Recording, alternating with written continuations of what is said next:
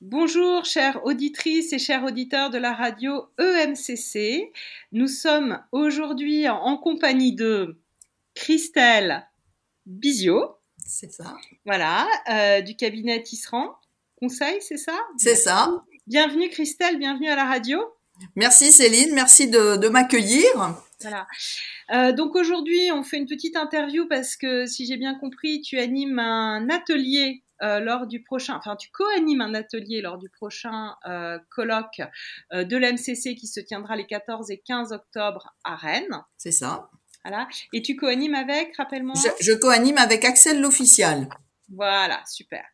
Donc euh, déjà, bah, on a nos petites questions rituelles à la radio, Christelle, et euh, bah, je vais te demander de nous donner les traits saillants de ton parcours qui font qu'aujourd'hui, tu es parmi nous et que tu vas animer cet atelier au sein du colloque de l'EMCC. Ok. Eh bien, donc, euh, comme tu l'as dit, j'ai créé mon cabinet euh, Tisserand Conseil il y a plus de 13 ans maintenant. Euh, et pourquoi Tisserand? C'est important pour moi de, le poser parce que euh, j'ai fait le constat que, grosso modo, hein, 80% des, des, problèmes que l'on rencontre dans les entreprises sont liés à des problèmes relationnels.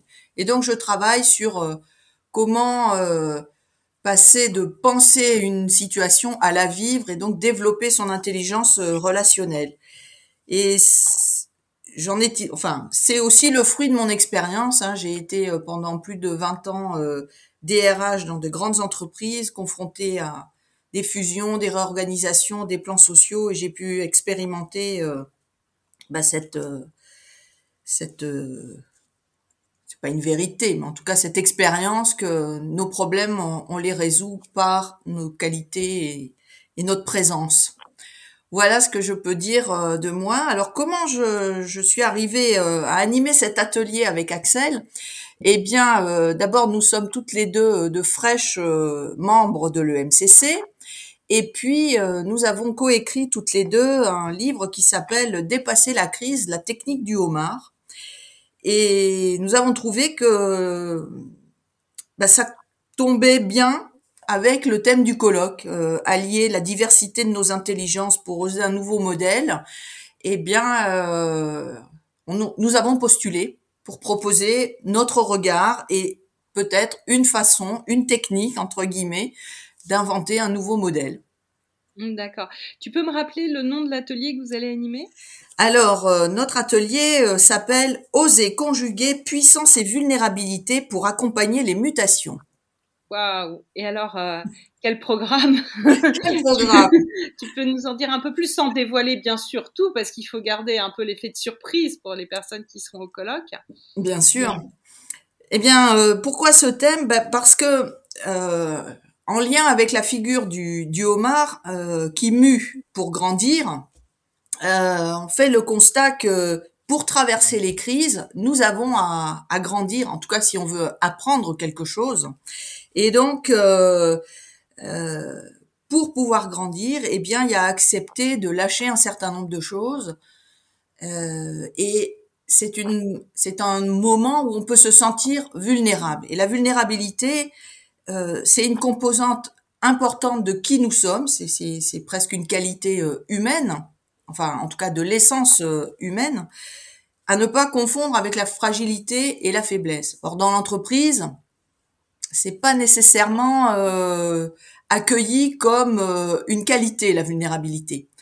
Et à travers les différents témoignages que, que, que l'on a eu des dirigeants qu'on a rencontrés pour écrire ce livre, eh bien, euh, nous nous sommes rendus compte que c'est par leur capacité à se montrer vulnérable et à accepter, enfin d'abord à accepter cette vulnérabilité et ensuite à se montrer vulnérable, qu'ils ont pu mettre en place des choses créatives, innovantes, et traverser le mieux possible euh, la situation que nous avons connue et que nous connaissons depuis deux ans et qui n'a pas l'air de se calmer. Bah oui, c'est vrai que, enfin, je dirais qu'on a émotionnellement, on a été un peu, euh, comment dire, secoué, on va dire ça comme ça. Oui. Hein.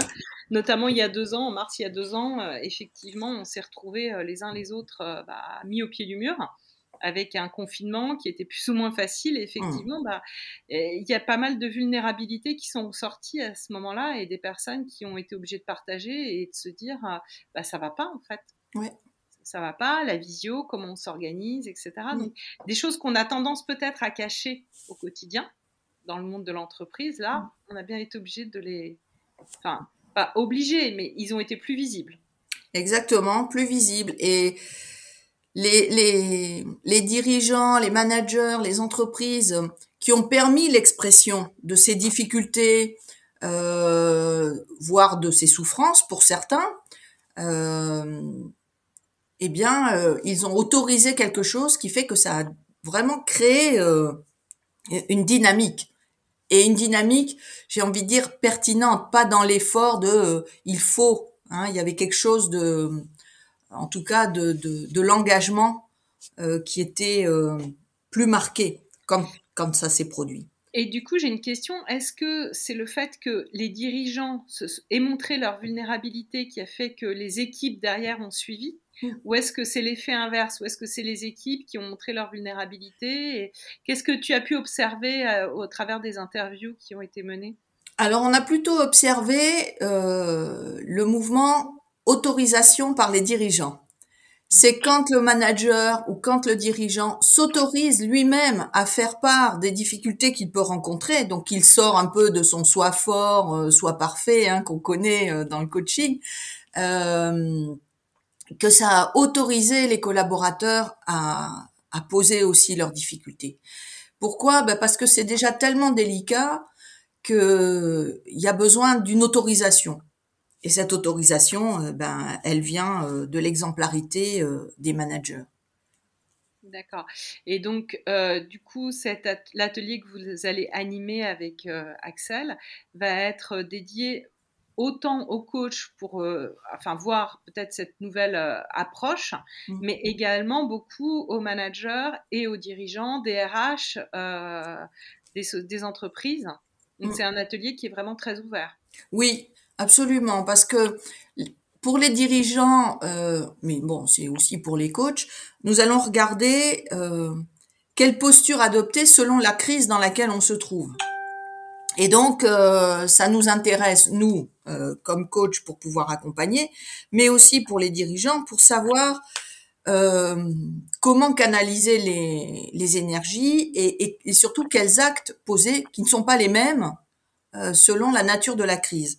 Et puis, euh, nous, nous, allons les interroger aussi sur... Euh, d'une certaine manière, c'est aussi faire l'expérience en groupe de ce partage-là.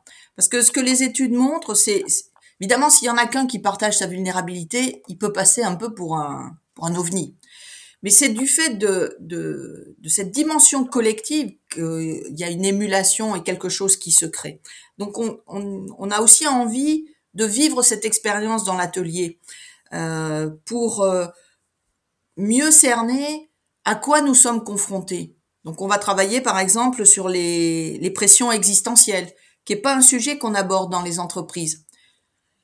Et pourtant, euh, c'est là la solitude, euh, la responsabilité, euh, l'imperfection dans des entreprises euh, très contrôlantes, processées, où tout doit rouler ben, comment je fais, comment je vis avec l'imperfection, le, le, la complexité, le fait que je ne dispose de, pas de toutes les infos.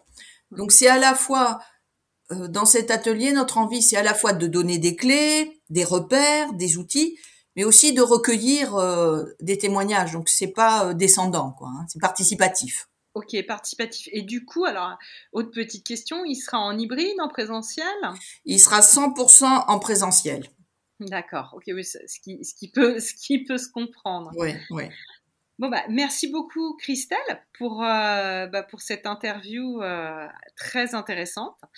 Euh, ça, on, on, arrive à la fin de l'interview. Ok. Euh, on a notre petit rituel de la radio EMCC euh, de conclusion. On demande à nos différents invités euh, de faire un petit jingle ou de dire quelque chose, de partager quelque chose selon l'énergie et le, la condition dans laquelle ils se trouvent à ce moment-là. Donc je vais, je vais commencer. Mhm. Pour, euh, voilà, et puis après, tu, tu peux enchaîner. Euh, mais je te remercie déjà énormément d'avoir accepté de faire cette interview, parce que je le dis à nos auditeurs et auditrices, euh, Christelle a, interview, a accepté notre première interview à distance, donc c'est une première. donc, merci beaucoup pour ça et merci beaucoup pour, pour le partage de ce matin. Hmm. Donc petit jingle. Radio EMCC, la radio qui vous écoute. Hmm. Waouh, ça c'est une sacrée question pour le jingle. Euh, Qu'est-ce que j'ai envie de partager? Ben, J'ai envie de dire euh, Radio euh, EMCC, merci pour, pour l'ouverture et l'opportunité de, de partager ce qui me tient à cœur et ce qui tient aussi au, à cœur d'Axel. Merci beaucoup Christelle, à très bientôt. Merci, Merci au revoir.